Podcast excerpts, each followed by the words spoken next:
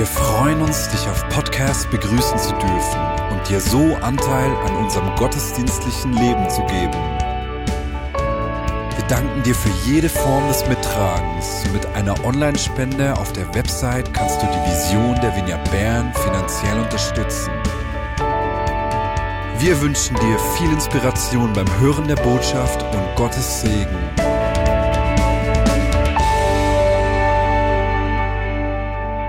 Wir feiern heute das Erntedankfest.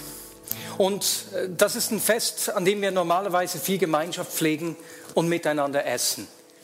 Heute hatten wir geplant, miteinander in die Stadt Bern zu gehen, um zu sehen, wie Gott in Bern wirkt. Wir wollten beispielsweise äh, uns dem Gassenbus zuwenden und sehen, wie, wie sich die Menschen dort aus der Vignette Bern äh, jede Woche verschenken, um zu hören, was Gott im Gassenbus tut.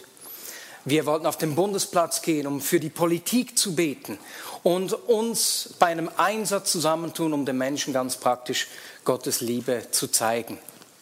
Und einer dieser Posten im Rahmenprogramm war es auch, zu der französischen Kirche zu gehen, wo sich ziemlich genau vor 200 Jahren etwas Besonderes ergeben hat. Es war am 19. November 1820, als Antoine Galland eine Predigt hielt, die Bern in Aufruhr versetzte. Und dieser Aufruhr, diese Predigt hatte Auswirkungen, die uns Brian und ähm, Werner Nink nun näher bringen werden. Ich bin der Werner. Und ich bin der Brian. Und wir sind hier vor der französischen Kirche, für etwas zu hören aus der Geschichte, die hier vor 200 Jahren passiert ist. Werner und ich, wir haben beide Herz für Erweckung. Wir träumen von einer neuen Erweckung in Bern. Und jetzt gehen wir in die Kirche hinein, wo wir mehr erzählen wollen.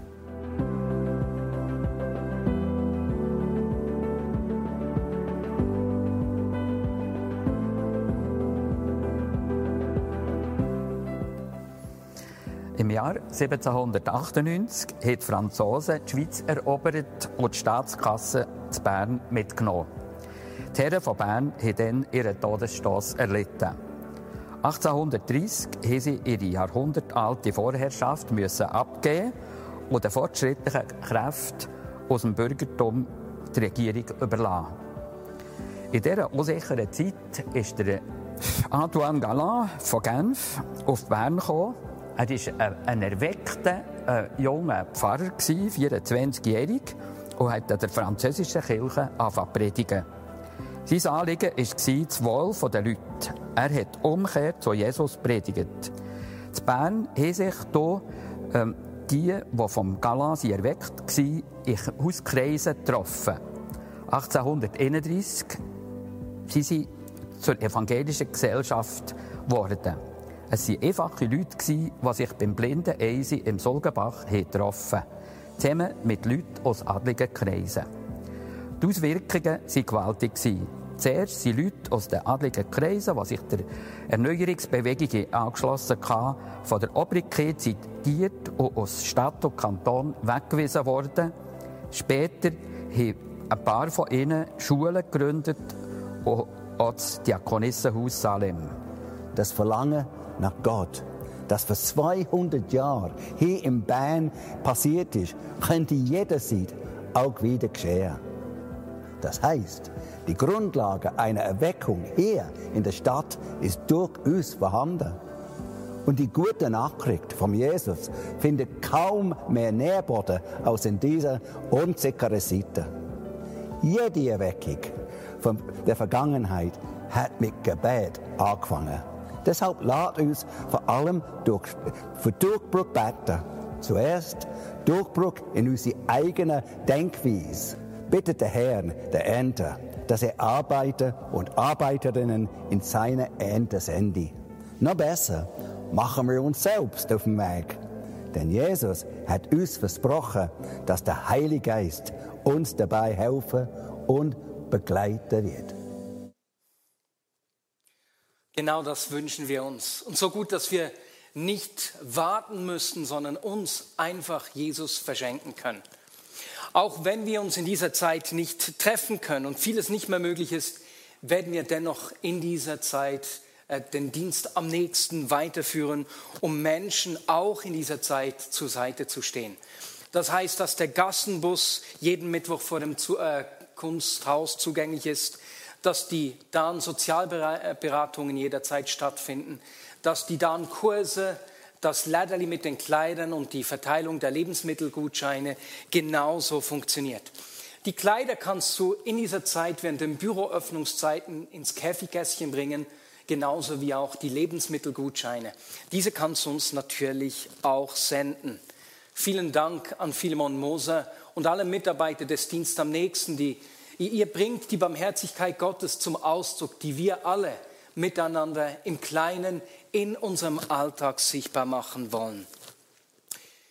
Heute feiern wir das Erntedankfest.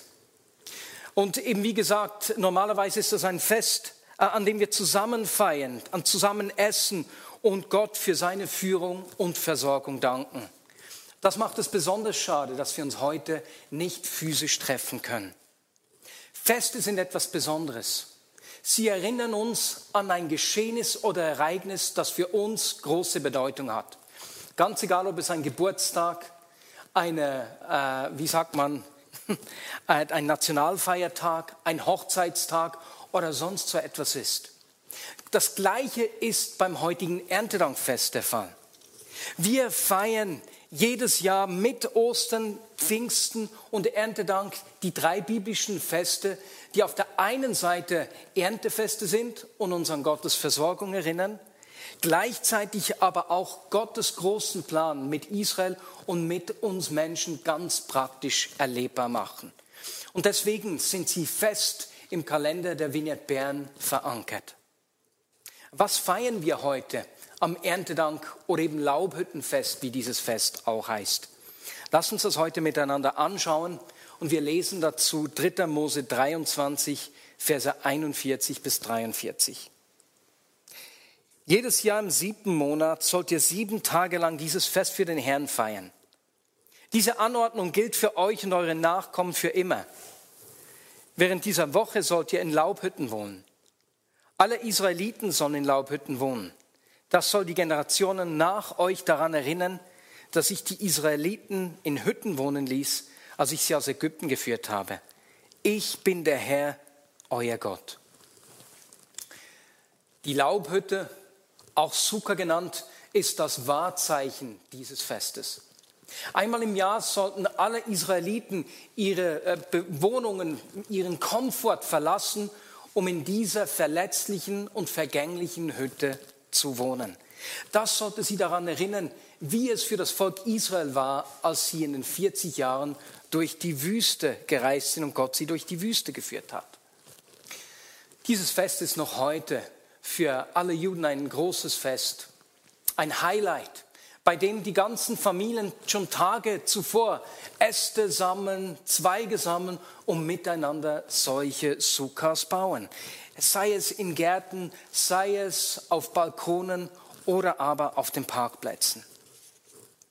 Ich habe mich vor einer Woche mit dem Rabbiner von Bern getroffen und ihm vom Erntedankfest erzählt und er sagte, wie wichtig das es sei, dass wir am Erntedank miteinander in der Sukkah essen. Denn während dieser Woche findet das ganze familiäre, familiäre Leben in dieser einfachen Behausung statt. Karl und Sophie haben dieses Jahr vor einigen Monaten mal draußen im Garten in einem Zelt übernachtet. Es war ein richtiges Abenteuer, aber leider hat es kurz nach Mitternacht heftig zu regnen begonnen. Sie haben die Zerbrechlichkeit und die Verletzlichkeit des Lebens hautnah erlebt.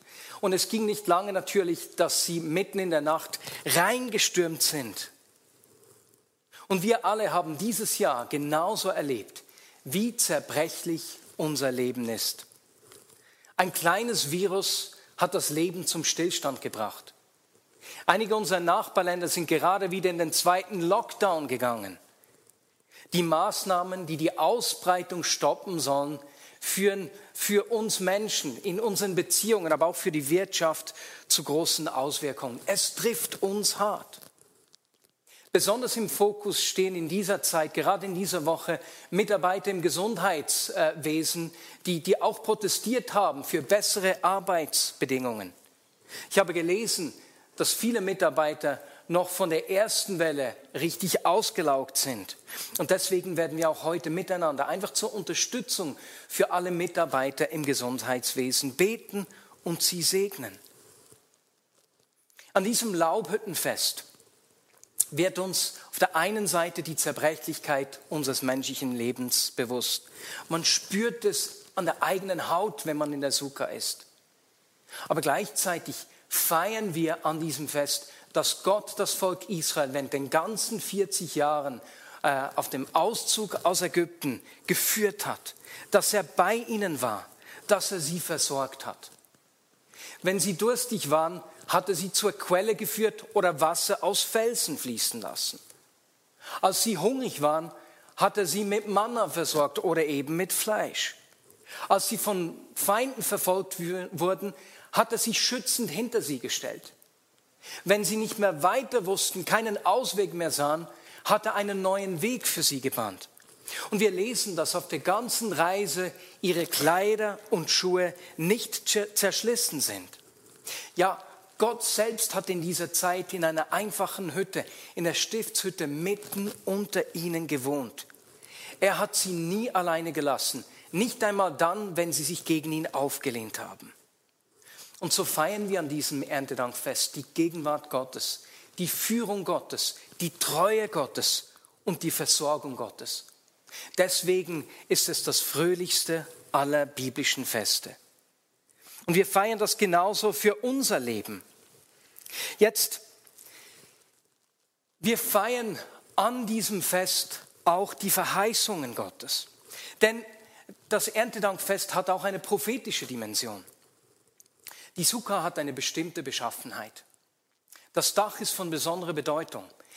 Es muss auf der einen Seite so zugedeckt sein, dass es mehr Schatten bietet, als Sonne reinlässt. Und gleichzeitig muss es in der Nacht auch den Blick auf die Sterne freigeben. Weswegen die Sterne? Die Sterne erinnern die Israeliten an die Verheißungen, die Gott ihrem Stammvater Abraham gegeben hat. Wir lesen nämlich wie Gott zu Abraham gesagt hat, geh in das Land, das ich dir zeigen werde. Ich werde dich zu einem Volk machen, das so zahlreich ist wie die Sterne am Himmel. Alle Völker der Erde sollen durch dich gesegnet werden. Und wenn die Israeliten das Erntedankfest in der Sukkah gefeiert haben während diesen acht Tagen, hat man in der Überlieferung auch ganz symbolisch die Vorväter, die Stammväter willkommen geheißen. Da kam beispielsweise Abraham und sie haben sich erinnert an, an die Verheißung, die Gott ihm gegeben hat. Abraham hat daran festgehalten, auch wenn er bis im hohen Alter selbst keine Kinder hatte. Seine Söhne wurden ihm nämlich erst mit 86 beziehungsweise 100 Jahren geboren. Und auch wenn er selbst die Erfüllung dieser Verheißung nicht mehr erlebt hat, Gott hat seine Versprechen wahrgemacht. An einem weiteren Tag kommt Mose zu Besuch in der Sukkah. Und die Israeliten erinnerten sich an die Verheißung, die Gott ihm gegeben hat. Ich will euch aus der Gewalt der Ägypter befreien und in ein Land führen, in dem Milch und Honig fließen. Diese Verheißung wurde Realität. Sie erinnern sich daran, wie Gott Zeichen und Wunder geschehen ließ, um sie zu befreien, wie er sie versorgt hat, wie er sich nicht von ihnen abgewendet hat, auch wenn sie sich aufgelehnt und rebelliert haben. Nein, nicht mal ihre Auflehnung konnte Gott davon abhalten, seine Verheißung zu erfüllen. Und so gibt uns das Erntedankfest den Blick auf die Sterne, den Blick auf die Verheißungen Gottes frei. Und zwar nicht nur auf die Verheißungen, die bereits erfüllt sind, sondern genauso auf Verheißungen, die noch ausstehen. Deswegen hat ein Rabbiner es folgendermaßen ausgedrückt. Sukkot ist das Fest der Erlösung der ganzen Welt. Unsere Aufgabe ist es, der Welt Erlösung zu bringen. Der Traum von Sukkot ist, dass alle Nationen zu Gott nach Hause kommen werden. Sukkot öffnet unsere Augen für das, was kommen wird. Und wenn wir die Schrift lesen, sehen wir, dass sie voll ist mit solchen Verheißungen. Es gibt über 7000 solche Zusagen in den Psalmen, in den Propheten und so weiter und so fort. Beispielsweise, was wird Gott tun? Wenn der Messias kommt, wird der Himmel und Erde erneuern und mit ihnen die ganze Schöpfung. Er wird für Gerechtigkeit unter den Armen sorgen und den Unterdrückten Recht verschaffen. Er wird die Trauernden trösten und die Gefangenen freilassen. Er wird ihnen Freude statt Trauer geben und sie zu Säulen der Gerechtigkeit machen. Sie werden die Ruinen wieder aufbauen und die Trümmer wiederherstellen. Oder wir lesen, dass Menschen aus allen Nationen Gott erkennen werden und sich ihm zuwenden werden. Das sind einige der Verheißungen, die sich äh, die, die Israeliten, die die Propheten uns mitgegeben haben. Diese Verheißung, dass Gott die Schöpfung erneuern wird, hatten die Menschen vor Augen, als Jesus vor 2000 Jahren aufgetreten ist und mit seinem Wirken begonnen hat. Nun stell dir einmal vor, wenn, wenn, Menschen mit dieser Erwartung leben und dann kommt dieser Jesus und er heilt einen Mann mit einer missgebildeten Hand. Für die Menschen der damaligen Zeit war klar, diese Verheißungen, die werden jetzt Realität. Für die Betroffenen war es aber nicht nur eine Heilung von einem Gebrechen. Denn diese Gebrechen haben oft dazu geführt, dass die Menschen aus der Gesellschaft ausgestoßen waren, aus der Gemeinschaft verbannt, isoliert waren. Und mit dieser Heilung hat Gott sie auch gesellschaftlich wiederhergestellt. Durch ihre Gebrechen konnten sie nicht am beruflichen Alltag teilnehmen und für sich selbst schauen. Sie wurden oft zu Bettler. Und Gott hat sie so wiederhergestellt, dass sie auch wieder arbeiten konnten. Gott macht alles neu. Das war diese Erwartung, die die Menschen hatten, die Freude. Wow, das hat nun begonnen. Aber Jesus hat noch etwas viel Wichtigeres gemacht. Er sagt uns nämlich im Johannesevangelium, dass er gekommen ist, um uns den Vater zu offenbaren. Mit allem, was Jesus getan hat, hat er das Wesen des Vaters aufgezeigt. Und meine Lieben, dann hat er uns den Auftrag gegeben, hat gesagt, nun sende ich euch, wie mein Vater mich gesandt hat, und ihr werdet das Gleiche tun wie ich. Meine Lieben, während die Israeliten warten mussten, bis der Messias kommt, hat das Warten für uns ein Ende. Während die Israeliten warten mussten, dass der Himmel die Erde berührt, wissen wir, dass Jesus diese Verbindung zwischen Himmel und Erde geschaffen hat, als er auferstanden ist und in den Himmel aufgefahren ist. Er hat uns den Heiligen Geist gesandt, der jetzt in uns lebt und diese Begegnung von Himmel und Erde erneuert. Diese Erneuerung hat begonnen. Und wenn wir uns, wenn wir unseren Blick auf die Verheißungen Gottes richten, wenn wir uns vor Augen führen, was Gott tun will, was er gesagt hat, dass er tun wird, dann treten wir ein auf diese Geschichte, die Gott für uns vorbereitet hat. Denn jede Verheißung ist eine Einladung an uns, eine Einladung, uns auf eine Reise zu begeben, in denen er Dinge durch uns tun wird, die das Wesen des Vaters offenbaren. Das ist der Grund, weswegen wir uns heute noch verschenken. Deswegen kümmern wir uns in dieser Zeit umeinander. Deswegen rufen wir Menschen an, hören ihnen zu, wie es geht und beten füreinander. Deswegen sammeln wir Lebensmittelgutscheine und verteilen sie an Menschen, die Unterstützung brauchen. Deswegen geben wir in unserem Beruf das Beste und fragen uns, was Gott an unserem Arbeitsplatz durch uns tun will. Deswegen strecken wir uns nach mutigen Verheißungen aus, die unsere Möglichkeiten übersteigen, weil wir wissen, dass, sie, dass dort, wo Zeichen und Wunder geschehen, das Wesen des Vaters durch uns sichtbar wird. Deswegen schenken wir den Menschen um, um, um uns herum Zeit, damit sie uns ihr Herz ausschütten können. Und deswegen beten wir für die Kranken, weil es das Wesen und das Herz des Vaters zum Ausdruck bringt. Weißt du, Gott könnte die Verheißungen ohne Probleme, ohne uns realisieren. Er würde es sehr wahrscheinlich sogar besser machen, als wir das tun. Er hätte auch Abraham oder Mose nicht gebraucht. Aber er hat sich entschieden, das nicht alleine zu tun, es nicht ohne uns zu tun. Weißt du weswegen? Gott könnte sich ohne Probleme als kreativer Schöpfer offenbaren. Er könnte sich uns äh, als Liebe zeigen, als der Richter, als der Barmherzige, der sich uns zuwendet. Aber er könnte sich uns nicht als Vater zeigen. Denn ein Vater wird durch seine Kinder sichtbar. Ein Vater wird dort sichtbar, wo, wo die Kinder ihm ähnlich werden, in allem sind wie er und sein Wesen zeigen. Und genau das ist es, was Jesus gemacht hat. Und genau das ist es, was Jesus uns verheißen hat. Er hat uns gesandt und hat gesagt, geht und tut das Gleiche. Ich werde das, ihr werdet das Gleiche und noch Größeres tun, damit durch uns der Vater im Himmel sichtbar wird.